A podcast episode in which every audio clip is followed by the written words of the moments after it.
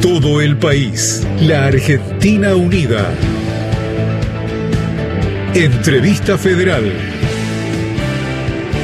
Nacional. La radio pública.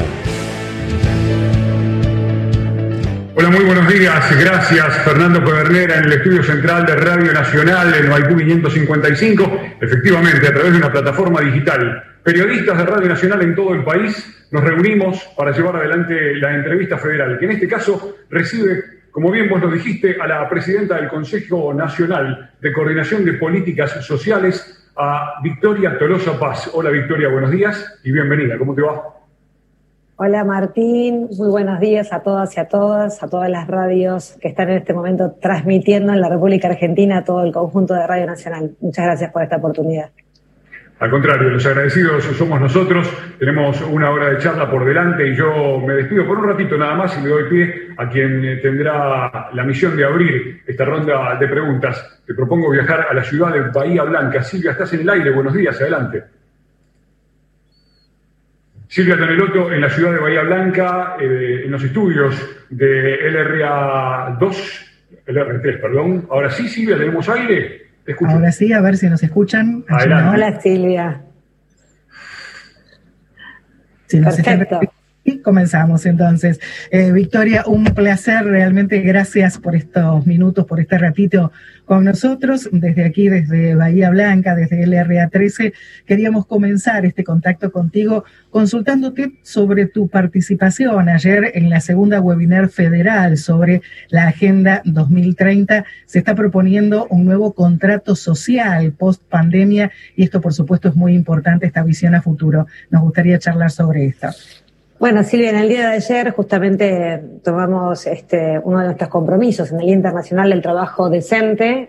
Se festejaba ayer justamente el 7 de octubre y todo lo que se denomina plataforma Pampa 2030, que es un conjunto de hombres y mujeres del mundo del trabajo fundamentalmente, que son quienes nos acompañan en este cumplimiento del Objetivo de Desarrollo Sostenible 8 ese objetivo justamente busca ni más ni menos, no solamente la Argentina, sino el mundo tiene que tratar, por supuesto, de mejorar los indicadores de trabajo decente y en ese compromiso la Argentina tiene una tarea enorme por delante. Ustedes saben que la Agenda 2030 tiene 17 objetivos de desarrollo sostenibles y para nosotros el 8 en lo que es la relación con el movimiento obrero organizado, con los hombres y mujeres de los movimientos sociales, con los empresarios, con los, este, las distintas cámaras que agrupan a las pymes, hay un objetivo y un trabajo constante conjunto porque entendemos que la construcción del trabajo decente o digno, como nos gusta decir a nosotros en la República Argentina, se construye con un Estado que tenga claridad con respecto a cómo y de qué manera hay proyectos políticos que generan trabajo y cómo hay proyectos políticos que claramente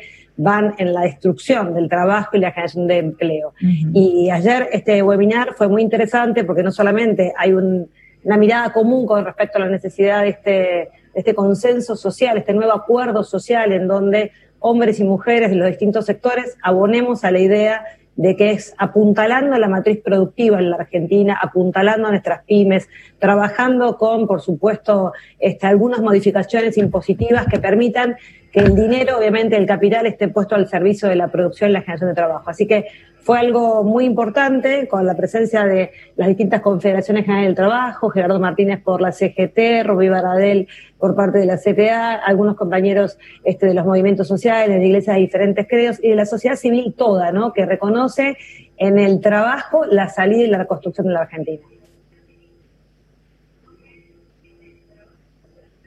Muy bien, eh, te propongo, Victoria Torosa Paz, eh, viajar al sur del país, el Alto Río Senger. Está Víctor, Víctor, te escuchamos, adelante. Buenos días, Victoria. Buenos días a todos los compañeros de Radio Nacional del país. Gracias por um, concedernos esta, esta entrevista. Desde Alto Río Senger, en la provincia de Chubut, zona noroeste, una pequeña localidad de 2.000 habitantes. Eh, quería preguntar qué políticas se han implementado desde el Estado para poder amortiguar este impacto social que está generando la pandemia. Bueno, muy buenos días, este, Víctor, y a todo Río Senger y a toda la, nuestra querida provincia de Chubut. La verdad que creemos que, que, la pandemia, ustedes lo saben muy bien, lo sabe toda la Argentina, produce daños que lamentablemente no se pueden reparar, como es la muerte y el fallecimiento, lamentablemente, en la Argentina de compatriotas todos los días, y que ese es el daño primario que quisimos evitar desde el momento cero cuando instalamos y tratamos de fortalecer esa destrucción del sistema de salud pública que había tenido la Argentina, lamentablemente. Pusimos en muy poco tiempo una batería de políticas, primero del sostenimiento del sistema sanitario para cuidar la vida, y luego y al mismo tiempo, en estos 180 días en donde la Argentina desde aquel 19 de marzo tiene todavía aún fases de aislamiento social preventivo obligatorio, es que dispusimos de una cantidad de políticas, pero algunas que han sido este, muy importantes y muy significativas por la enorme capilaridad que tuvimos en la posibilidad de llegar a nueve millones de argentinos en lo que fue el ingreso familiar de emergencia. En ese, en ese ingreso familiar de emergencia se buscó dar cobertura al drama de la informalidad laboral que tiene la Argentina. Nosotros recibimos un país sumergido el 10 de diciembre en profundas desigualdades sociales y que la pandemia no hizo ni más ni menos que dejar bien al descubierto y bien a la vista de todos nosotros. Y lo que hicimos fue tratar justamente de llegar al sector de la informalidad con el con esta transferencia de 10 mil pesos mensuales, llegando a invertir más de 270 millones de, 70 mil millones de pesos, esto es 90 mil millones mes a mes, que claramente fueron a tratar de también activar el consumo interno de la República Argentina. Pero no fue lo único, porque también queríamos cuidar aquellas pymes que tenían que tratar de sostener sus empleos para que la carga del salario sin actividad recayera en sectores que no iban a poder soportarlo y ahí el ATP muestra a las claras esa voluntad política de nuestro presidente vía también la conformación de, ese esquema conjunto entre nuestro ministro de Trabajo Moroni y Matías Culfas como ministro de Desarrollo Productivo, buscando incluir a todas las pymes en la República Argentina y a empresas grandes también, pero hay que decir que el 90% de aquellos hombres y mujeres que recibieron los salarios pertenecen a las estructuras de pequeñas y medianas empresas en la República Argentina. En el primer ATP, el Estado Nacional le volcó recursos a 445 mil pymes, llegando a un universo entre el ATP 1 y 6 de casi 3 millones de conjunto de trabajadores. Hay empresas que cobraron el ATP 1, 2 y 3 y ya luego no lo cobraron porque reactivaron su producción vía protocolos. Hay empresas que todavía hoy están cobrando el sexto ATP porque lamentablemente por su rama y sector y actividad es imposible que vuelvan a estar de pie. Digo, las empresas, empresas destinadas a la hotelería, al turismo, a los espectáculos, a la cultura. Sabemos que esas ramas y sectores que generan empleo en la Argentina y que tienen plantillas de trabajadores tienen que estar todavía sosteniéndose con el Estado. Por eso también vemos que ese ATP ha tenido una disminución en términos del reflejo que es el recomponer este, de la producción industrial de la República Argentina. Se va recomponiendo mes a mes esos niveles de industria y de producción y eso también se ve reflejado en un Estado que empieza claramente a bajar los niveles de inversión en la ATP, pero sigue siendo muy importante el acompañamiento del ATP. Bien, muchas gracias. No, por favor.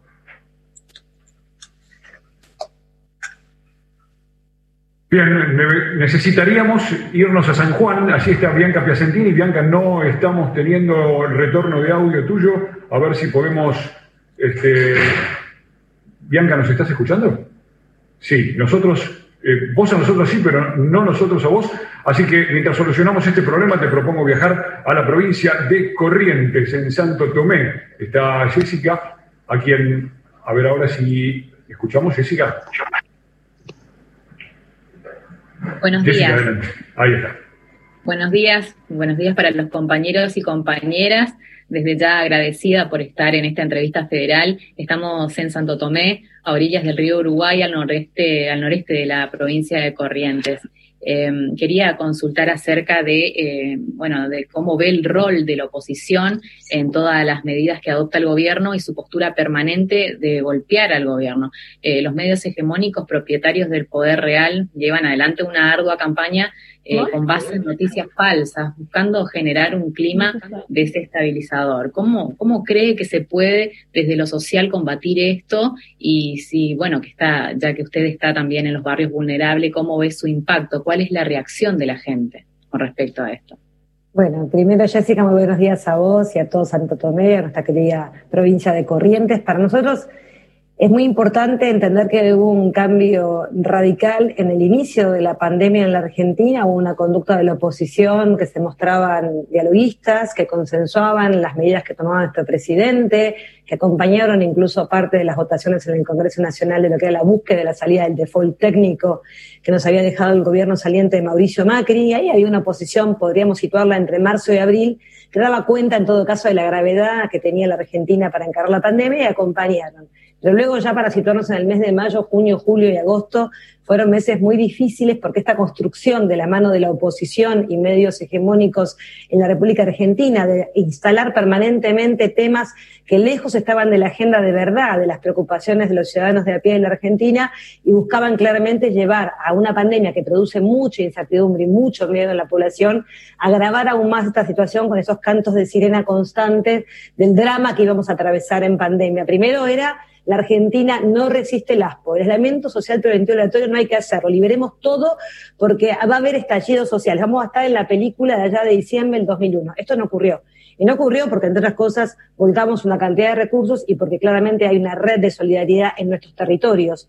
En aquellos donde realmente la situación de mayor vulnerabilidad está bien presente, están los intendentes, los movimientos sociales, las iglesias, armaron las ollas, los gremios abriendo también sus lugares para poder cocinar y llevar ahí donde claramente hacía falta tender brazos. O sea, hay una Argentina de a pie que construye solidaridad, que siente la necesidad incluso en pandemia y con aspo y no con cuestiones resueltas, organización y trabajo para estar ahí al lado de aquellos que más lo necesitan.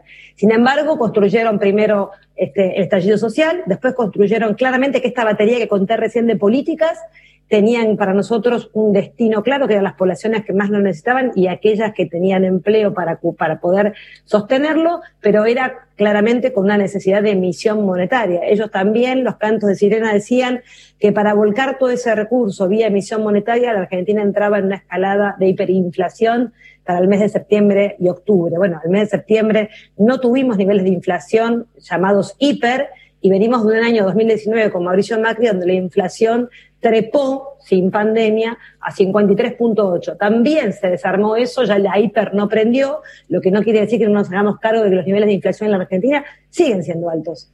Pero ahora vinieron, obviamente, por el drama del dólar. Instalaron que hay, no hay dólares, que hay que ir a buscar a los bancos, los pocos son muchos dólares que tenga la ciudadanía, que hay que retirar las cajas de seguridad.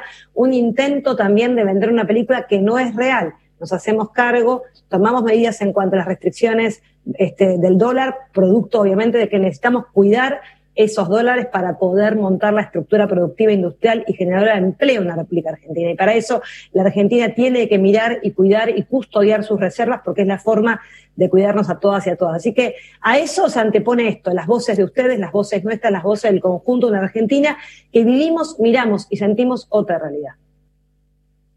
Muchas gracias, Victoria. No, por favor, Jessica, un placer. Vamos a ver si tenemos suerte con San Juan. Entonces, ahora, Bianca, ¿te escuchamos? ¿Qué tal? Todos los chapas ¿Cómo estás? Soy Bianca Piacentini de Radio Nacional San Juan y de REA 23. Yo te quería consultar sobre una de las problemáticas que, bueno, la pandemia profundizó y que es la cuestión del hambre en la Argentina y, bueno, los números del INDEC también lo reflejan. Sabemos que se está impulsando un programa que es el Sembrar Soberanía Alimentaria y en ese sentido te quería preguntar cuál es la visión que tiene el Estado sobre este, justamente esta cuestión del derecho humano a la alimentación a partir de, bueno, las desigualdades sociales que dejó el gobierno anterior, que profundizó la pandemia y cómo salir de esa. Bueno, en principio decirte que desde Argentina contra el hambre, los números del INDEC a ninguno de los hombres y mujeres que estamos en el equipo social de nuestro presidente nos sorprendieron porque sabíamos claramente que los niveles de pobreza e indigencia eran muy eh, acuciantes ya por diciembre del 2019 y que en todo caso la pandemia también iba lamentablemente a profundizar esas desigualdades, incluso con la batería de políticas sociales que se tomaron para amortiguar el impacto. Pero ese impacto claramente también deja a las claras que la pandemia produce dolor y que nosotros simplemente estamos amortiguando el dolor. Esto quiere decir que somos conscientes que a pesar de haber distribuido una batería de políticas sociales que buscaban compensar los ingresos que se iban cayendo en la República Argentina, se, está, está a la vista que hubo un deterioro, incluso de aquellos sectores que conservaron el trabajo. Por eso los números de INDEC muestran, por otro lado, la peor película de la Argentina, porque estamos hablando del primer semestre de este 2020, donde ustedes saben perfectamente que los niveles de ASPO estaban bien expandidos en todo el territorio, que ahora hay mayores actividades y permisos para poder realizar algunas actividades, con lo cual ya la foto de hoy, de octubre, es muy diferente a la de junio y muy diferente a la de mayo y abril en términos de eh, producción, economía, ingresos, trabajo, son variables por suerte que se van levemente modificando hacia arriba. Por lo cual no nos, no nos desentendemos de que ese 40.9 de pobreza y 10.5 de indigencia es una foto de la Argentina producto de cuatro años de verdad muy malos en términos económicos y sociales y el agravamiento que produce la pandemia. Simplemente, con mucha humildad, el gobierno Alberto Fernández intentó por todos los medios amortiguar el impacto. También decir técnicamente que ese indicador este, no muestra todo esto que conté yo recién, no toma la mayor cantidad de los aportes del ATP, ni del IFE, ni de las transferencias que se fueron haciendo, porque es obviamente es la foto de abril, mayo y junio, que es la foto más trágica, digo, en términos sociales, porque es el punto más importante donde la pandemia tenía zonas muy restrictivas para poder claramente desarrollarnos en normalidad si es que algún día volvemos a una plena normalidad. Pero al mismo tiempo decirte que nosotros creemos que estos debates de Argentina contra el hambre tenían un correlato claro y concreto de apuntalar la matriz productiva de alimentos de la agricultura familiar. Y por eso no solamente celebramos el sembrar soberanía del Ministerio de Desarrollo Social de Nación, sino que también celebramos este, el lanzamiento junto a nuestro presidente, el ministro Basterra, de toda esa más de 12.500 millones de pesos puestos en el plan más grande de agricultura familiar que tengamos memoria. A una semana del Día Internacional de la Alimentación en el Mundo, el 16 de septiembre, nosotros venimos dando cuenta de que hay un camino de construcción hacia la soberanía alimentaria, que es en todo caso qué cómo y dónde, o sea, qué comemos, qué, de qué se alimenta el pueblo argentino, cuáles son las manos que producen esos alimentos y de qué forma de producción. Es una forma de producción que respeta el medio ambiente de manera agroecológica, que no daña nuestro sistema ambiental. Bueno, ahí va a haber un Estado promocionando y tratando de impulsar un modelo de producción que no dañe, que alimente y que fundamentalmente genere trabajo. La agricultura familiar en la Argentina ha crecido muchísimo. Lo que tenemos en nuestros platos viene de ese sector. Lo que faltan ahora son políticas que activen aún más esa competitividad del sector de nuestro campesinado rural tan necesario para tener ese, esas proteínas necesarias en la mesa y elevar el nivel nutricional de la calidad de los alimentos que come nuestro pueblo, ¿no? Victoria y compañeros de la radio, buenos días, el gusto de poder saludarlos. Recordamos a la audiencia que estamos en entrevista federal con Victoria Tolosa Paz, quien preside el Consejo Federal de Políticas Públicas. Eh, mi nombre es Guido Bonelli, desde Radio Nacional Calafate, en la provincia de, Santa Cruz. Eh, nuestra provincia se sumó hace poquito, en agosto, firmó el convenio de la Agenda 2030, fue una de las últimas en, sumarse y en el marco de ese convenio para mejorar las políticas públicas del Estado, eh, y acá lo venimos destacando porque, porque en el marco de esa agenda Santa Cruz viene trabajando en un tema que desde hace mucho tiempo, que es mejorar la calidad nutricional, sobre todo en la niñez. Y la pregunta puntualmente va por el lado de, eh, porque obviamente queremos que, la provincia siga trabajando en esto, ¿cómo influye la, pandemia en estos procesos que, ya están en marcha? Cada provincia tendrá su propia realidad eh, a la hora de, mantener recursos que tal vez hoy se tienen que concentrar en otros aspectos urgentes, lo que tiene que ver con, la pandemia. En ese sentido va la pregunta. Y como tengo una sola pregunta, también te quiero pedir... Eh, una breve reflexión sobre Néstor Kirchner porque, bueno, estamos armando algo especial ya que se cumplen 10 años de su fallecimiento justamente acá, acá en la ciudad del Calafate. Bueno, Guido, un placer, un placer estar ahí junto con todo el Calafate, ciudad que, amo y que la verdad que no veo la hora de poder volver a disfrutar de esos paisajes maravillosos que tienen en esta querida Santa Cruz. Mandarle un beso a nuestra querida gobernadora Alicia Kirchner, que, que siempre tuvo muy claro la importancia de este Consejo Nacional de Coordinación de Políticas Sociales. Ella lo presidió durante 12 años y entendía la necesidad de trabajar en, los, en las poblaciones con extrema vulnerabilidad de manera integral. Vos recién hacías referencia claramente a la firma del convenio de Santa Cruz en el compromiso de llevar adelante la Agenda 2030 junto a todas las provincias. Nos comprometemos y se comprometió fundamentalmente Cristina Kirchner allá en septiembre del 2015 ante Naciones Unidas a cumplir esos objetivos de desarrollo sostenible que buscan ni más ni menos que erradicar el hambre, la pobreza, generar condiciones de equidad, buscar obviamente la llegada de una justicia para todas y todos. O sea, no hay ni más ni menos en esa Agenda 2030 el compromiso de una Argentina en buscar nivelar hacia arriba la, equidad fundamentalmente de toda la ciudadanía y buscar este, el camino de la dignidad para todas y todos. Santa Cruz viene trabajando mucho en lo que entendemos que es la calidad nutricional, porque además, vuelvo a repetir, Alicia fue la, impulsora de aquella ley de seguridad y seguridad alimentaria en el año 2003 cuando ella asumía como ministra de Desarrollo Social de Nación. A partir de ahí se empezó a trabajar muy fuerte, con una impronta muy federal, porque antiguamente el Ministerio de Desarrollo Social simplemente miraba desde, desde la Nación, desde la Ciudad Autónoma de Buenos Aires, la distribución en todo caso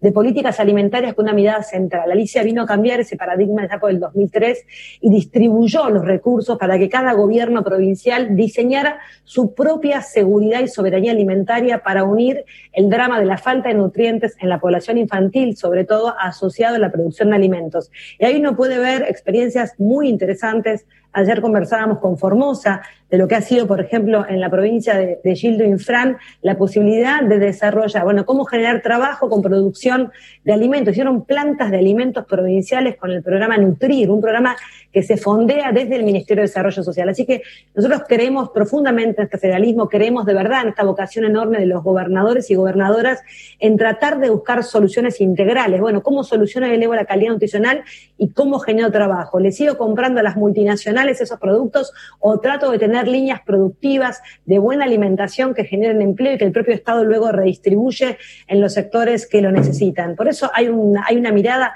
de un cambio radical, también con el servicio alimentario escolar de las escuelas, cómo las escuelas pasan a tener esta calidad nutricional. Entonces, la agenda de la soberanía y la seguridad alimentaria, de la mano de la producción de alimentos, es una agenda que está en todas las provincias, en, todo, en todas las localidades, a partir de una agenda que todos reconocemos como importante, porque cuando hablamos de alimentación no podemos disociarlo de la palabra nutrición y del buen comer, porque claramente una cosa es comer, simplemente tragar y saciarse, y otra cosa claramente es políticas que nutran a esa infancia fundamentalmente para luego de verdad eh, poder tener niñas de oportunidad en el sistema educativo. Nadie que no tiene en la etapa del desarrollo infantil esos nutrientes, ese hábitat digno, esa posibilidad de agua potable, esas condiciones básicas que tenemos que desde el Estado construir, puede en todo caso atravesar la etapa educativa, como muchas veces se instala la derecha. En la Argentina no hay calidad educativa, pero antes nunca se preocuparon por el primer inicio, el primer, eh, la primera estructura, la arquitectura y la solidez de esa estructura en la niñez que permita en todo caso el buen desarrollo de esos pibes y pibas en la escuela en la República Argentina. Y si además esa escuela contempla que esas poblaciones extremadamente vulnerables tienen prácticamente el 75% de la ingesta diaria en la escuela, la escuela pasa a tener también una responsabilidad en esa calidad nutricional importantísima. por eso el trabajo junto al ministro Trota y a Marita Perceval es, enorme en esta instancia. Eh, estamos trabajando mucho para poder justamente dar esa cobertura en el marco también de la escuela, ¿no? Cuando todo esto retoma la escuela presencial. Por ahora está el bolsón de alimentos claramente dando una cobertura muy importante, hay que decirlo también, en toda la Argentina. Y de Néstor, de Néstor, pero no, dame un minuto nada más porque no puedo dejar de hablar de Néstor ante el Carafate y vamos con Luis. Eh, no te puedo decir ni más ni menos que, que, que es, es eh, estoy, estoy en presencia de días donde el topo de voto me acaba de mandar el libro Néstor, el hombre que cambió todo. Para nosotros, los de nuestra generación, aquellos que nacimos en el 73, que no vivimos con Perón y Evita, que simplemente abrazamos la doctrina y el movimiento a partir de haber leído, de haber entendido por otros lo que significó el peronismo en aquella década, tuvimos la dicha, la enorme dicha, la enorme alegría de haber vivido el peronismo de Néstor y de Cristina, ¿no? Esa transformación de la Argentina no me la contó nadie, no la leí en un libro, la viví. La viví como una militante joven en el Ministerio de Desarrollo Social, viendo la transformación más grande de las políticas sociales entre el año 2013 y 2015. Cuando hablamos de políticas sociales, todas, cada una han sido un hito en materia de inclusión de derechos, de los abuelos y los adultos mayores, del plan, obviamente, de inclusión como nunca antes del sistema previsional, de lo que fue la UH en 2009, de lo que fue la salida del jefas y jefas de hogar en un programa de inclusión laboral, 6 millones de puestos de trabajo. Entonces, para nosotros, claro que fue el hombre que cambió todo, fundamentalmente porque nos cambió la autoestima. Nos hizo amar nuestro país, nos hizo amar la Argentina, nos hizo sentirnos orgullosos de la capacidad que tenemos una vez más de levantarnos. Y sobre esa impronta presente en este mes de octubre, a los 10 años de su partida, física, pero jamás, obviamente, de nuestros corazones, es que le vamos a rendir homenaje y vamos a reconstruir la Argentina nuevamente, como lo hizo él, Alberto, Cristina y cada uno de los hombres y mujeres que fuimos parte de aquella epopeya en el 2003. Así que nada, profunda emoción siempre que nos referimos a nuestro querido Néstor Kirchner. ¿Cómo estás, Victoria? Te saluda Luis de Radio Nacional Jujuy, el RA22. Eh, bueno, la pregunta, en la provincia de Jujuy este último tiempo se ha trabajado mucho y se ha recorrido eh, toda la provincia, desde el Ministerio de Desarrollo Social de Nación, el programa Sembrar, el concurso de herramientas para potenciar a jóvenes, programas Manos a la, Manos a la Obra, que es otro de los programas que, ha llegado a la provincia. Y la pregunta va hacia, ¿se está buscando con todos estos programas eh, la reinserción laboral de mucha gente que ha quedado afuera? Eh, la inserción, porque hay muchos programas para jóvenes. ¿Cuáles son los alcances de todos estos programas?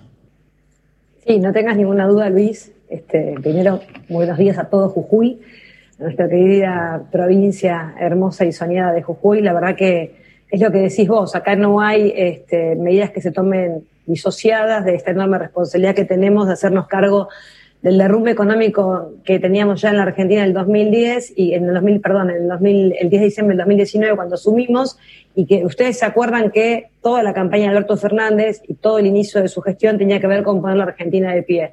Lo que no imaginábamos era que el 19 de marzo nos iba a encontrar en ese inicio de empezar a caminar lentamente, a salir del pozo en el que nos encontrábamos y que nos golpeara la pandemia como nos golpea.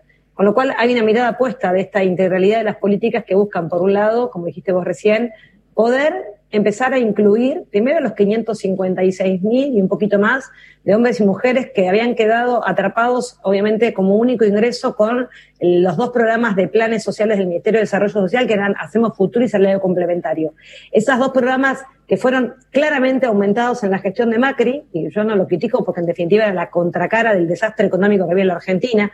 Siempre recuerdo a Cristina diciendo, cuando nos fuimos del gobierno nos, nos dictaban planeros y teníamos 200.000 planes en toda la Argentina, planes sociales de verdad. Cuando se fue Macri en apenas cuatro años habían elevado a casi 600.000 planes sociales. Eso no es que nosotros lo criticamos desde el lugar de, de los planeros, sino que es la contracara de que no tenés empleo en la Argentina y que tenés que salir claramente a dar cobertura de ingresos a los sectores que no pueden incluirse en el mundo del trabajo porque la Argentina se venía derrapando.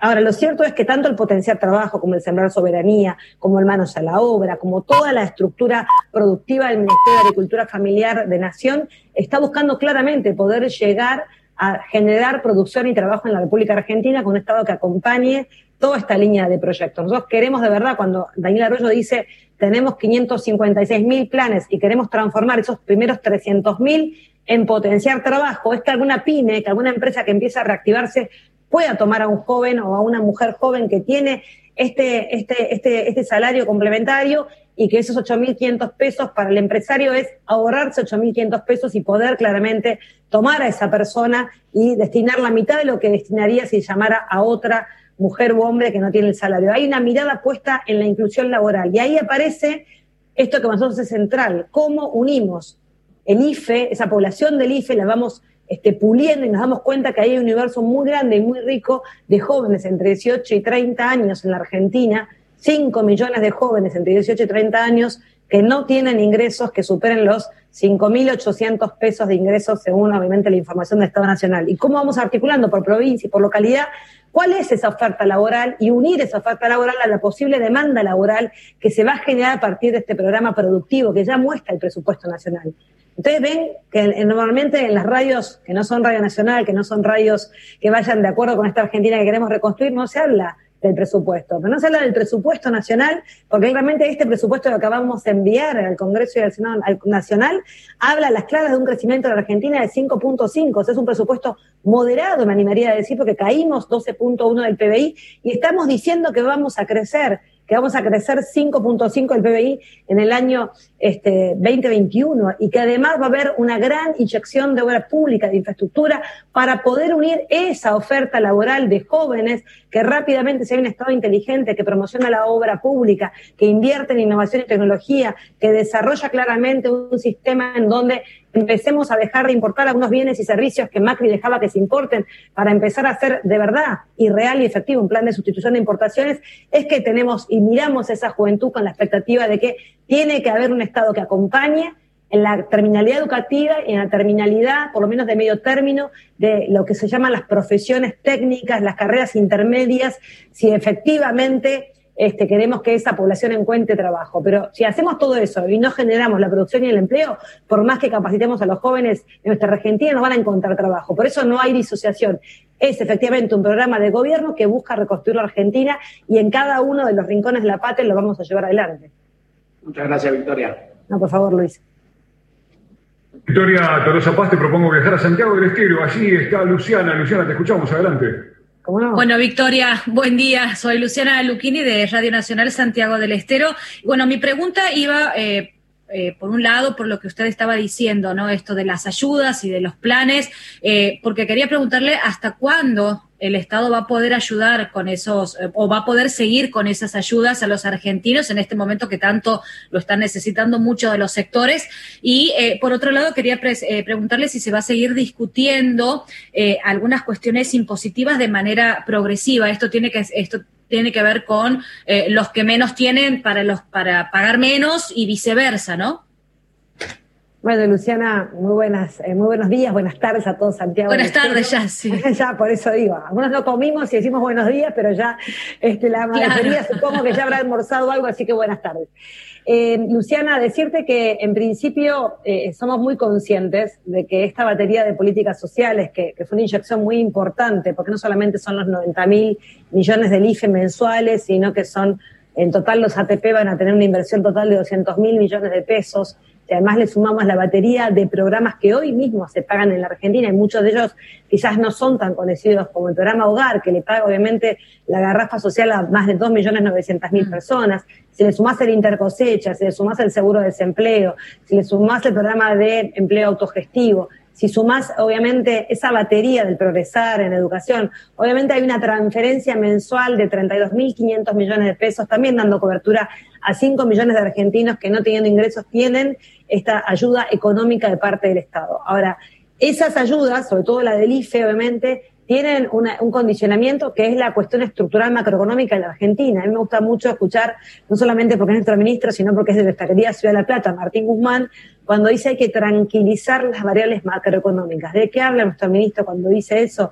De que nosotros no podemos ser irresponsables y que él buscó el mecanismo de la emisión monetaria en pandemia para poder claramente sostener y pasar este mal trago de los meses más duros de la Argentina, pero no es in eterno. La Argentina no puede entrar en una emisión monetaria constantemente porque claramente se nos desajustaría toda esta macro que viene obviamente con unos niveles de tranquilidad este, que es obviamente toda una medida económica atrás de la otra que nuestro ministro Guzmán va viendo cómo, cómo inyecta, pero cómo que no sea tanto para que vuelque una hiperinflación, cómo acompaña a los sectores que no van pudiendo recomponer su actividad normal, pero va liberando a aquellos que necesita, obviamente, dejar de darles transferencias para que puedan empezar a caminar solos. O sea, ahí hay un trabajo muy grande de mucha responsabilidad de nuestro equipo económico fundamentalmente, que es permanentemente esto que dice Alberto Fernández, nuestro presidente. No vamos a dejar a nadie al descubierto, pero tenemos que ir hacia una mirada más exhaustiva de cómo y de qué manera vamos transfiriendo. Por eso creemos que, por ejemplo, en, en lo que es esa informalidad laboral,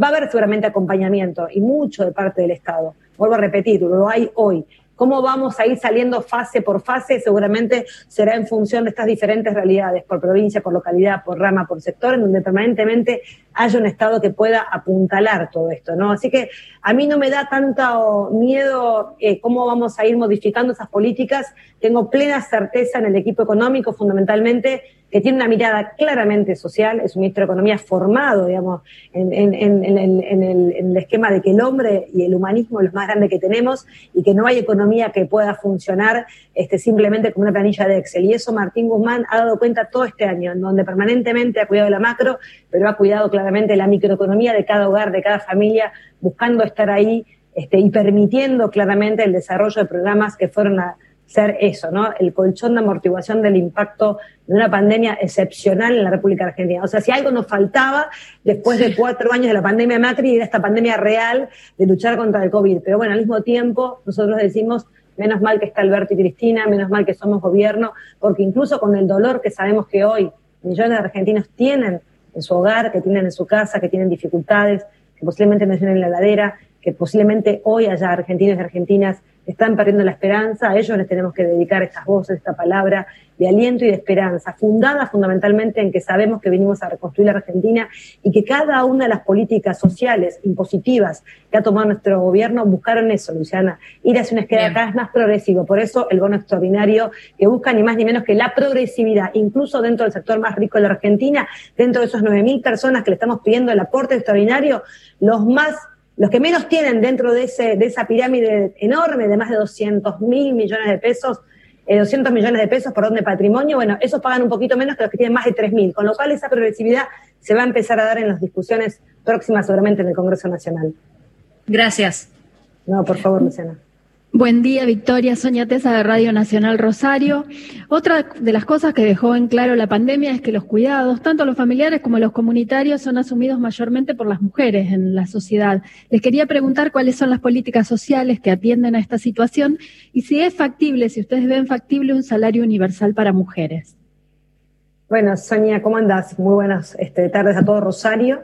Eh, la verdad que hubo mucha discusión con el tema del salario o la renta básica universal en la Argentina, sobre todo cuando eh, habíamos dado, nos habíamos dado cuenta que el IFE había impactado en 9 millones de personas. En Argentina, entre 18 y 64 años, hay 27 millones de compatriotas, con lo cual estamos siendo, asistiendo a una transferencia del tercio de la población en la República Argentina, este, adultos mayores hasta la edad de jubilarse y que eso hacía pensar que, bueno, que si habíamos llegado al 30 podíamos tener una cobertura quizás con menor monto, más ampliada eh, claramente ahí la voz de Guzmán fue rotunda y contundente. La Argentina no tiene este, posibilidades macroeconómicas de generar una renta básica universal.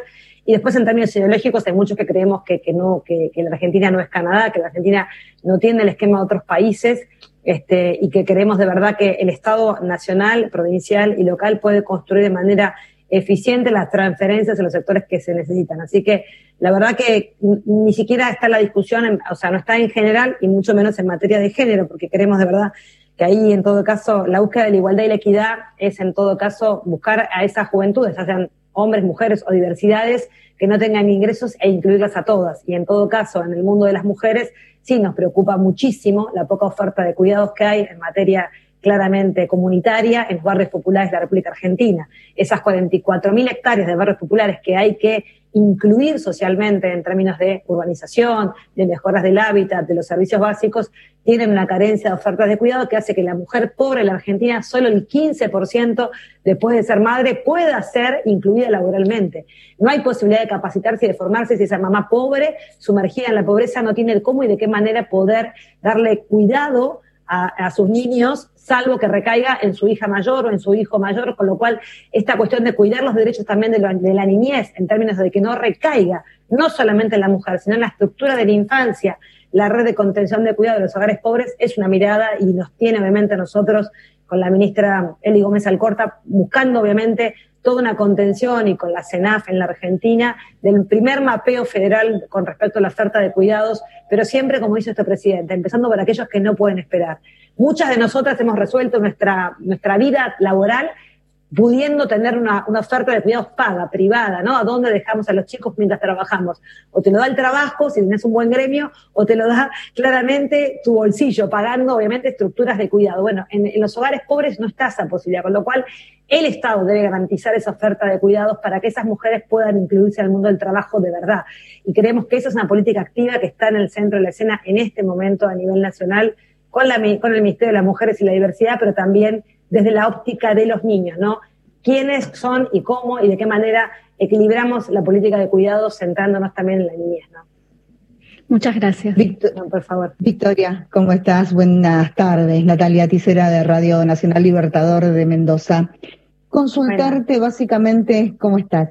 Em, sobre el trabajo con las organizaciones sociales, con los gobiernos, de las diferentes provincias, pero la consulta va en lo que va sucediendo aquí en Mendoza específicamente, ¿no? Eh, para mejorar la situación de las familias más vulnerables hoy, en este contexto, bien lo aclarabas desde un comienzo toda la situación con los diferentes, eh, diferentes contextos, ¿no? Sumado a lo económico desde la provincia, desde el país, eh, de, cómo recibieron el gobierno, ¿no? Con una cuestión económica muy compleja de base, pero también sumando a la pandemia, ¿no? ¿Cómo es esta tarea que se está dando? Y más en Mendoza, ¿no? Con una gestión, obviamente, si lo hablamos desde lo partidario, totalmente opuesta, ¿no? Al gobierno eh, nacional. Bueno, Natalia, sí. Bueno, un saludo a todo Mendoza, a nuestros queridos compatriotas mendocinos y mendocinas de esta provincia tan hermosa también. La verdad que, a ver, por un lado, decir que nosotros gobernamos para las 24 jurisdicciones, las 23 provincias la ciudad autónoma de Buenos Aires, independientemente de quién las gobierne, hay una, hay una enorme capacidad de nuestro presidente y de todo el equipo de gobierno de poder entender que, esas representatividades han sido este, todas y todas elegidas por los propios mendocinos y mendocinas y ante eso el mayor de los respetos. Claramente nosotros no, vivimos en esta Argentina y sabemos de, las posiciones políticas. Quizás eh, últimamente lo que más vimos en función de lo que decía creo que fue Jessica, del relato de la construcción de la oposición, virando muy fuertemente la construcción de un relato, vimos cómo se alinearon los gobiernos de Mendoza, de Jujuy y de Corrientes, claramente en un intento, y también de Córdoba, de no apoyar, por ejemplo, la famosa, este, el famosa quita del de un y pico por ciento para la provincia de Buenos Aires, en lo que fue obviamente el alzamiento de la policía incluso en la puerta de la casa este, de gobierno de nuestro presidente. Cuando vimos ese, ese manejo claramente que, o sea, hombres y mujeres del interior que piden todo el tiempo mayor federalismo, mayor autonomía, mayor obviamente redistribución de esa coparticipación con una mirada federal, que no se junten todas y todos y vean con muy buenos ojos cómo la ciudad autónoma de Buenos Aires, la más rica per cápita, que es la que tiene, como dice nuestro presidente, esa opulencia tan grande, puede ceder parte de un recurso que estaba sobrevalorado, o sea, que era un recurso que estaba claramente, como decimos nosotros, inflado, y que lo que hacíamos era recomponerlo en términos de un error de cálculo, para ser buenos y precisos, este, y de manera, digamos, este, arbitraria por parte del expresidente Macri, dándole para nosotros, obviamente, una ventaja competitiva al gobierno de la Ciudad de Buenos Aires. Lo que hicimos fue ni más ni menos que, en todo caso, volver a un nivel de equidad y de justicia en términos de qué necesita la provincia de Buenos Aires para poder brindar seguridad a la ciudadanía. Y ahí vimos que la posición del gobierno, en todo caso de Mendoza, bueno, está alineándose desde otro lugar. Pero nosotros seguimos trabajando para las y los mendocinos con la misma impronta de siempre y ustedes verán que ahí no hay discriminación ni de partidas, ni de obras, ni de presupuestos, ni de absolutamente nada. Pero claramente nosotros sentimos que donde no gobierna el peronismo, donde no gobierna el frente de todos, el desafío es aún mayor.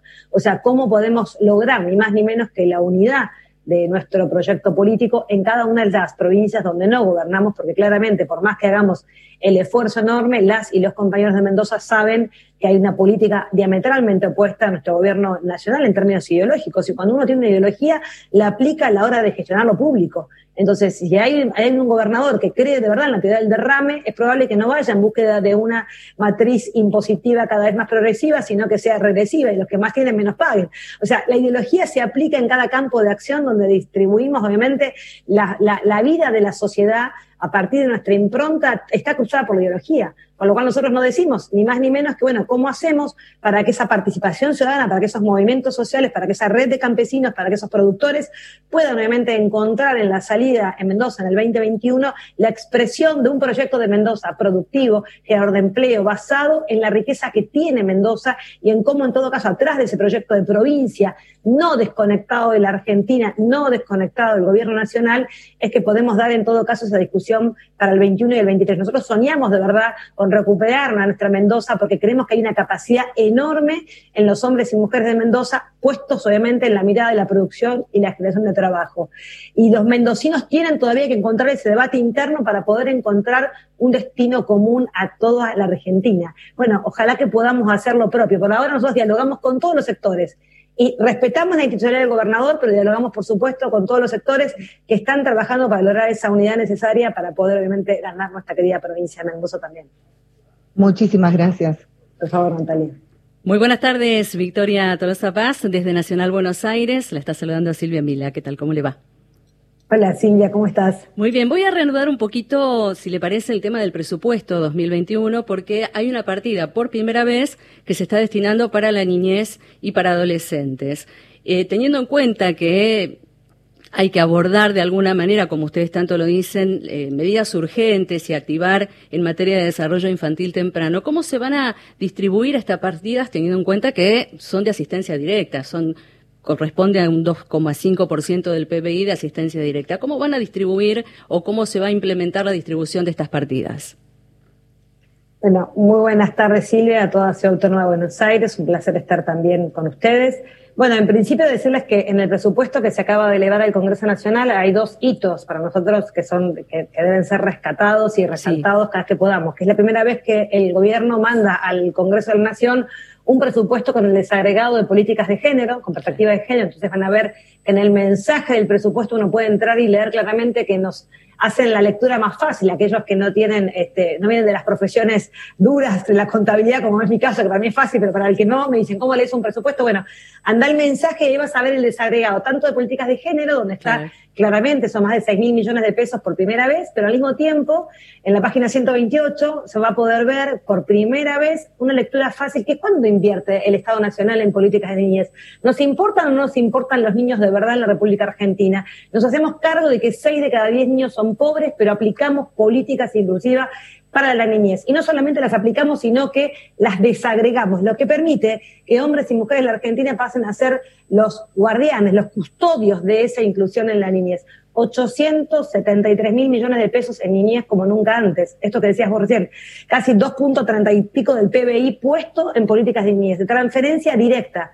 Esto quiere decir, yo no te estoy sumando todo el plan, por ejemplo, del el SISU, de lo que es la Secretaría de Inclusión Sociourbana, que está en la órbita, que estaba en la órbita de Bielsa y que ahora está yendo al Ministerio de Desarrollo Social para organizar 400 barrios populares. No te estoy sumando a la batería de políticas de saneamiento y agua potable de los barrios populares, porque eso también impacta de manera directa en la niñez. Sin embargo, ese desagregado da cuenta de que tanto la política de transferencias del ANSES, con dos de las grandes, la UH y la UE, la mujer también embarazada, porque adentro de esa mujer embarazada eh, hay obviamente este, un niño por nacer y queremos que los nutrientes de ese niño, si la mamá no está bien alimentada, también claramente ese niño no nace en igualdad de oportunidades.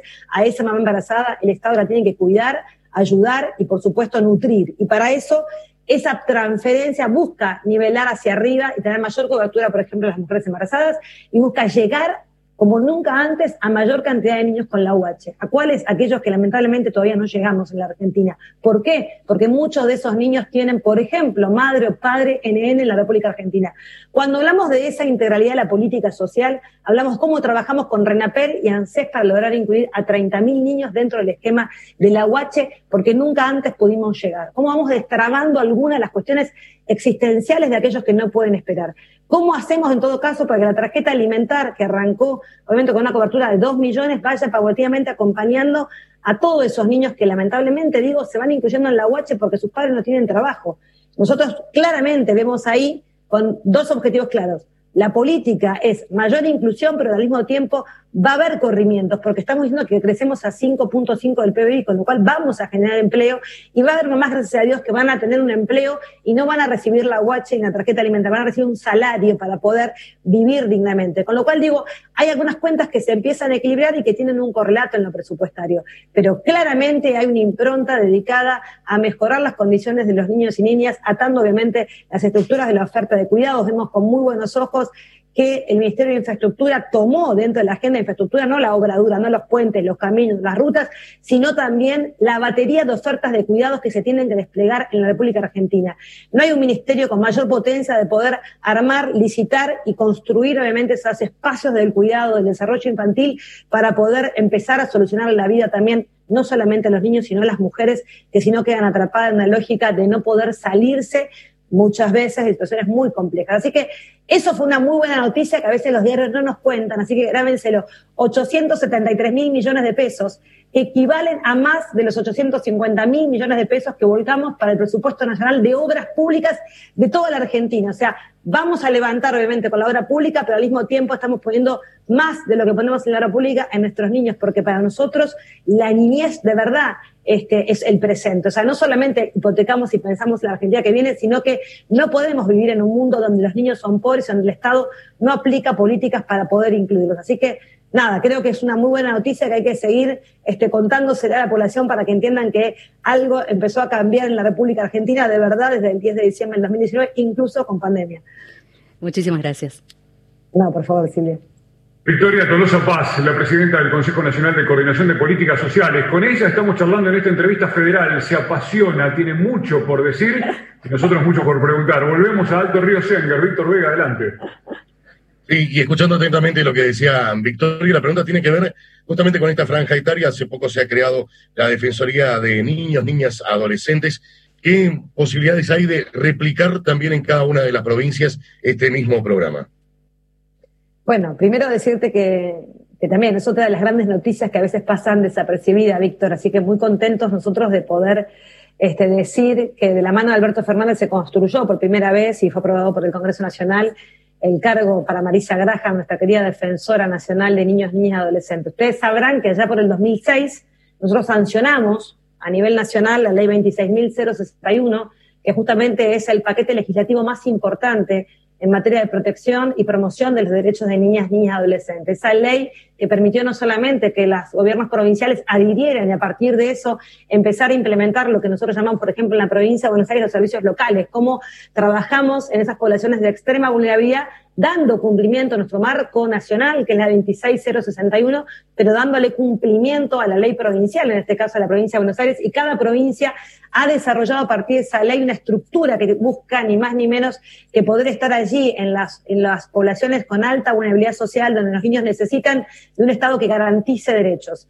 ¿Qué creíamos nosotros que le faltaba esa ley, algo que lo consagró desde el momento cero, que era la defensora? Bueno, 14 años después logramos, obviamente, que Marisa Graham se sentara en ese lugar para ser realmente la resguardadora de los derechos de los niños, niñas y adolescentes y ponerse justamente desde ese lugar de la autonomía para poder trabajar junto al Estado Nacional. Con Marisa tenemos una agenda constante de temas que son los que nos preocupan y ocupan. Cuando nosotros vemos la población infantil y decimos, estos niños tienen cobertura porque sus padres tienen trabajo, estos niños no tienen cobertura porque sus padres no tienen trabajo y tienen la UH, pero ¿cuántos nos quedan sin AUH? ¿Qué problemas evidenciamos ahí y cómo construimos salidas a esos obstáculos, esa carrera de obstáculos que es la pobreza extrema en la Argentina genera obstáculos incluso con derechos consagrados. Cuando nosotros decimos que el 2009 está la UH y cómo puede ser que todavía esas poblaciones con extremada pobreza, aislados, en, campesinados rurales que no llegan a tener ese ingreso, es que el Estado tiene que empezar a cambiar esa metodología y ver cuál es la traba y empezar a solucionar. Así que esa agenda con Marisa, yo estoy convencida que tiene la estructura, recién ahora Santiago Cafiero decía el, viernes pasado cuando largamos la mesa de primera infancia con ella, que le está dando toda la estructura necesaria para poder claramente, Dios quiera, poner de pie cada una de las defensorías provinciales que den cuenta justamente de empezar a acompañar y destrabar algunos de los dramas que nosotros conocemos, que ustedes también, y que fundamentalmente lo conocen quienes los padecen. Y que el Estado ahí tiene que ser un Estado eficiente de verdad, en términos de cómo logramos incluir a esas poblaciones con los derechos que hoy están consagrados y que hace mucho tiempo la Argentina ha consagrado a partir de su normativa. La Argentina tiene un marco normativo en términos de derechos de protección de niñas y niños y adolescentes muy importante. Y yo celebro en todo caso que en este tiempo tengamos a la defensora, pero también tengamos una batería de proyectos que van en búsqueda de garantizar esos derechos en la niñez, y ahí creo que la legisladora Claudia Bernaza tiene un proyecto muy interesante. Esta oferta de cuidados comunitarios nunca fue reconocida por el Estado. Estas mujeres que cocinan, que están en las ollas, que cuidan a los pibes de los barrios comunitarios, se mueren muchas veces sin aportes, sin ser reconocidas por el Estado en el rol que han tenido para criar a cientos y a millones de pibes. Bueno, esas son las discusiones, esas estructuras este, fundaciones, ONG, barriales, aportan prácticamente como si fuesen sociedades anónimas SRL o comunidades por acciones. No, necesitamos que haya un Estado en todo caso que también libere carga impositiva sobre esas estructuras para que claramente la oferta de cuidados destinada de manera comunitaria pase a ser reconocida por el Estado. Así que creo que en términos de niñez, en estos pocos meses de gobierno hemos avanzado mucho, pero estoy convencida que vamos a avanzar muchísimo más porque los únicos privilegiados de nuestro gobierno van, son y serán los niños y niñas. Gracias. Por ende, las niñeces. Bien, de Mendoza nuevamente para, para hacerte ya la, la, siguiente pregunta sobre el tema del precio del dólar, todo lo que se ha generado, y bien lo decías desde el comienzo, ¿no? Eh, el impacto que esto también está teniendo sobre los precios de los productos que uno consume, ¿no? Dentro eh, de, lo que es lo diario. ¿Cómo se está trabajando en ese sentido? ¿En base a qué lo digo? En base a los formadores de precios, porque sabemos que es un sector muy chiquitito el que genera esta formación de precios y son muy especuladores ante esta situación, ¿no? Esto también afecta en cuanto al contexto de las familias que hoy se ven cada vez más complicadas en materia económica. ¿Cuáles serían las políticas en este sentido? Bueno, es muy importante, antes de lo que marcas vos, porque creo que es la agenda no solamente de nuestro presidente desde el inicio, prácticamente. Recordemos que el 6 de enero del 2020, cuando recién hace un mes que no habíamos asumido, Alberto relanza precios cuidados, porque entiende claramente que dentro de la estructura que él busca es, por un lado, nivelar los salarios de aquellos que se habían este, caído, o sea, esto es tratar de compensar en el mes de diciembre, si nos acordamos, el, termina el año dándole un bono a los jubilados, a los pensionados, a las mamás de la UH, el bono este, a los eh, que venían con los planes sociales, buscando nivelar hacia arriba un poco ese ingreso que se había deteriorado, pero al mismo tiempo, si ese ingreso, esa transferencia terminaba en el aumento exponencial de precios, bueno, de nada sirve lo que te pongo en el bolsillo, se te cae por el otro lado. Con lo cual ahí hubo una mirada que es, compongo un poco el nivel de salario y voy en busca de tratar de contener con precios cuidados esta estructura tan tremenda de la Argentina que es incluso con esta situación que vos marcabas recién, que es lo que nos vende la tele. La tele dice que este dólar, obviamente, este, con distintas versiones, es el que este, hay un corrimiento en la cadena de producción de alimentos asociada a ese dólar. La realidad, lo dijo el ministro Guzmán la semana pasada, todo lo que se produce en la Argentina tiene como correlato que es el dólar oficial, no es el dólar blue, sino que es el dólar oficial, con lo cual si ese dólar oficial, que es el que tratamos justamente de que no se devalúe el peso, o sea, lo sostenemos con todas estas medidas que muchas son antipáticas para la población, es para no depreciar aún más el salario de un gobierno que quiere cuidar el nivel de tu salario con respecto a la canasta básica de alimentos. Nos cuesta así muchísimo. ¿Por qué? Porque ustedes saben que en la Argentina, como en el resto de la región latinoamericana y del mundo, la concentración de la industria alimentaria es muy fuerte, es muy fuerte, no solamente quienes producen, sino quienes comercializan los alimentos. más del 65% de lo que se comercializa se comercializa en algunas pocas cadenas muy grandes de hipermercados, que son lamentablemente las que muchas veces condicionan obviamente ese aumento de precios. Pero bueno, todo el trabajo de precios cuidados, toda esa batería de los gobiernos provinciales ayudando a tratar de sostener, de acompañar, de que haya en góndola lo que tiene que haber en góndola, son medidas que buscan algo que siempre para el peronismo y para nuestro gobierno fue central, el equilibrio entre el salario mínimo vital y móvil de Argentina y la canasta básica de alimentos totales. Esa canasta básica de alimentos totales, donde el gran componente es la canasta básica de alimentos, más el combo de servicios, más el transporte, tienen que estar custodiados por el Estado. Tienen que estar ahí el gobierno mirando lo que viene mirando. Y por eso celebramos la definición de nuestro presidente de los derechos esenciales de las telecomunicaciones, de Internet por cable. ¿Por qué? ¿Por qué eso? Porque claramente de nada sirve que nosotros empujemos el salario para arriba y que todo eso se vaya, como digo yo, por una alcantarilla a lugares en donde no queremos que se vaya. Queremos que la gente tenga el derecho a estar informado, a tener un servicio de Internet para poder asistir a la escuela, a la universidad, a formarse, a capacitarse. Y para eso tiene que haber un gobierno que regule eso. Muchos quieren que el mercado lo regule. Y nosotros tenemos, si no seríamos CEOs de empresas, somos hombres y mujeres que amamos esta función pública entendiendo que el gobierno y los estados son quienes tienen este elemento de la regulación de lo que el mercado va dejando en desequilibrio. Bueno, por eso estamos convencidos de que es una gran tarea y que tiene que haber claramente un acompañamiento del Estado, no solamente en el control, sino fundamentalmente en la producción de alimentos de otras pymes que puedan salir a competir. Lo que dice Alberto, ampliar la oferta de alimentos en la República Argentina. Y hay que ampliar la oferta de alimentos, que haya libre competencia y que los ciudadanos a pie entiendan que no puedes pagar el litro de aceite el triple de lo que vale esta marca, que no tiene nada adentro que fuese diferente y que hay que empujar obviamente a que esa oferta sea cada vez más amplia para que pueda haber elecciones que no sigan escalando en el aumento del precio de la canasta básica de alimentos. ¿no? Victoria Tolosa Paz, con ella estamos charlando en esta entrevista federal. Ya en los segundos finales, Horacio Embón se suma a este grupo de periodistas de Radio Nacional a lo largo y a lo ancho de todo el país. Hola Horacio, buenos días, ¿cómo te va? Hola Horacio. ¿cómo le va, Tolosa? ¿Cómo anda usted? Bien, la estaba escuchando atentamente. Por suerte que se tomó una pausa para tomar un mate. acá, acá. El mate me acompañó todo el tiempo, Horacio. Muy bien. ¿Cómo está usted? ¿Bien? Bien, muy bien. Es muy difícil han puesto todos los recursos posibles, todos los compañeros y compañeras posibles para ponernos de alguna manera de pie, para incluir, usted está en un trabajo territorio todo el tiempo para poder incluir. Hay centros de poder y personajes del poder, puede llamarle la oposición como quiera, que no quieren, que no quieren que estamos hablando de pibes, ¿no?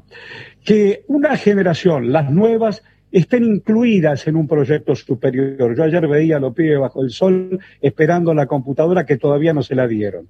O el fulano que ahora va a rematar Costa Salguero para mirar el río mientras la gente duerme en la calle. Es raro, es raro. Y después quieren cogobernar. Es raro.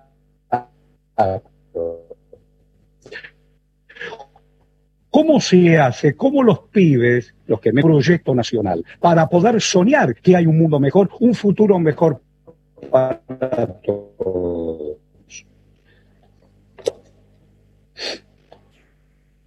Horacio. Horacio, te perdemos. Me pierde, se me pierde, ¿no? Sí, sí, creo que sí. Este, pero cómo hay un mundo mejor. Sí, ahí está. La, pregunta era, ahí está, la pregunta es, la pregunta es, eh, algunos quieren la meritocracia y un mundito chiquito para un proyecto nacional, para hacer la fácil.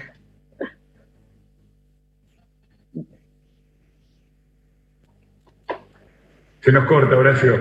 Pero yo entiendo, entiendo, le, entendí, voy a tratar de interpretar la pregunta. Creo que Horacio hacía referencia que algunos quieren claramente un proyecto de país centrado en la meritocracia, eh, y después esa meritocracia en términos económicos es la famosa teoría del derrame. Eh, va, a llegar un nivel de igualdad, pero después de que derrame mucho en los sectores que mucho tienen y acumulan, bueno, nosotros claramente de eso lo vivimos cuatro años y estamos diametralmente opuestos en términos de lo que creemos de verdad para garantizar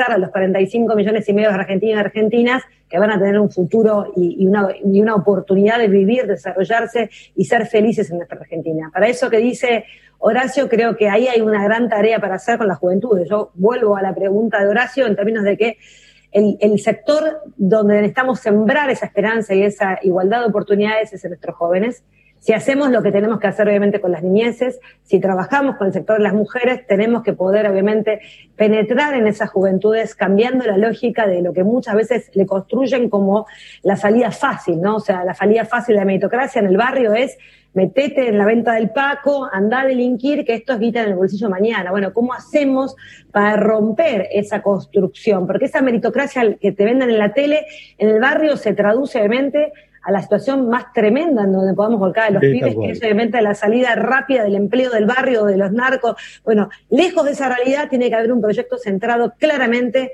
en la búsqueda de oportunidades a partir, sin lugar a dudas, de la estructura de la educación como el gran motor de inclusión que tiene nuestro país. Nosotros somos conscientes de que la Argentina necesita recuperar la agenda educativa con los jóvenes, necesita recomponer ese vínculo y necesita volver a asociar que vía la terminal educativa y la formación de empleo, la formación en alguna rama, en algún sector, en una capacidad. Yo recorro normalmente los territorios más hostiles de la Argentina y esa esperanza no está, este, no está rota. Las cientos de mujeres que me encuentro en la calle que me miran y me dicen, quiero ser enfermera, Victoria, quiero estudiar, quiero ser enfermera especializada en neonatología, quiero empezar la carrera, o sea, cómo en todo caso esa esperanza está dentro nuestras jóvenes mujeres pobres con pibes a cargo. Y cómo nosotros podemos acercar esas soluciones, bueno, es la etapa que viene. Cómo el progresar en esta nueva vuelta, este progresar que sueña Nico Trota para poder llegar a más de 556 mil armas, porque tenemos un universo mucho más amplio para poder llegar, está pensado en función de esas realidades. Nosotros cuando hablamos del movimiento obrero organizado nos sentamos a hablar con ellos porque ellos saben cómo va a crecer la Argentina. Y, por ejemplo, con esta inversión pública y privada en el sistema sanitario, Horacio, esta cantidad de inyección de un sistema sanitario que nos va a quedar post pandemia. Vamos a necesitar mujeres formadas en enfermería y en algunas especialidades. ¿Cuántas? Entre 200.000 y 300.000. ¿Y cómo las vamos a acompañar? Porque si vos la dejas sola a esa mamá con cuatro chicos, o con uno, o con dos, pero en un rancho de chapa, sin piso, sin posibilidades, y con los niños a cargo, va a ser difícil que pueda, incluso con esa ilusión, estudiar. Entonces, ¿cómo Vamos trabajando oferta de cuidados, ingreso para que pueda encarar esa terminalidad educativa y esa formación, pero con la panza llena, mínimamente, porque es muy difícil la mamá que no tiene para comer, que quiere ser enfermera, que le anda a estudiar a la universidad. Incluso si no tenés, obviamente, un transporte mínimamente que contemple la tarifa social del transporte, si no tenés un plan que te ayude mínimamente a poder cubrir esas necesidades para luego formarte. No existe la formación laboral cuando tenés todo ese mundo de ruido puertas adentro de tu hogar. Entonces, la construcción de esos hogares sólidos, con un Estado que acompañe, es la salida de la oportunidad de esos jóvenes a los que tenemos que sembrarle la Muchas esperanza. Gracias por trabajo, Natalia, ¿eh? Muchísimas gracias, Victoria, muchísimas Gracias, gracias Horacio. Estamos, gracias, gracias. Gracias Victoria Tolosa Paz por esta horita y pico con Radio Nacional y con sus representantes a lo largo y a lo ancho de todo el país. Muchas gracias. Muchas gracias a ustedes, Martín, un placer. Me encanta, además veo en sala a más mujeres que hombres, con lo cual Radio Nacional ha hecho un gran aporte de voces femeninas en todo el territorio y me pone muy, muy contenta. En serio, las cuento y digo, vamos, somos más las compañeras dando batalla en cada territorio, comunicando que vamos a reconstruir la Argentina. Eso es lo que más, este, creo que, es lo que más tenemos que sembrar, esa esperanza que no se puede perder, porque nos costó mucho volver al gobierno, nos contó muchísimo sabiendo que vamos a volver, como dijimos, y ser mejores. Estamos siendo mejores y eso, obviamente, ustedes tienen una gran responsabilidad junto a nosotros. Construir estos medios, estas pluralidades de voces, creo que ayuda y mucho. Así que muchísimas gracias y las felicito a todas y a todos. Victoria Tolosa Paz, gracias. Pasó por la entrevista federal la presidenta del Consejo Nacional de Coordinación de Políticas Sociales. Agradecemos muchísimo a todas las emisoras que han participado de esta transmisión, todas a lo largo y a lo ancho del país. A partir de este momento continúan con su respectiva programación. El saludo para todos los compañeros y aquí en la señal de LRA1 los dejamos con oración.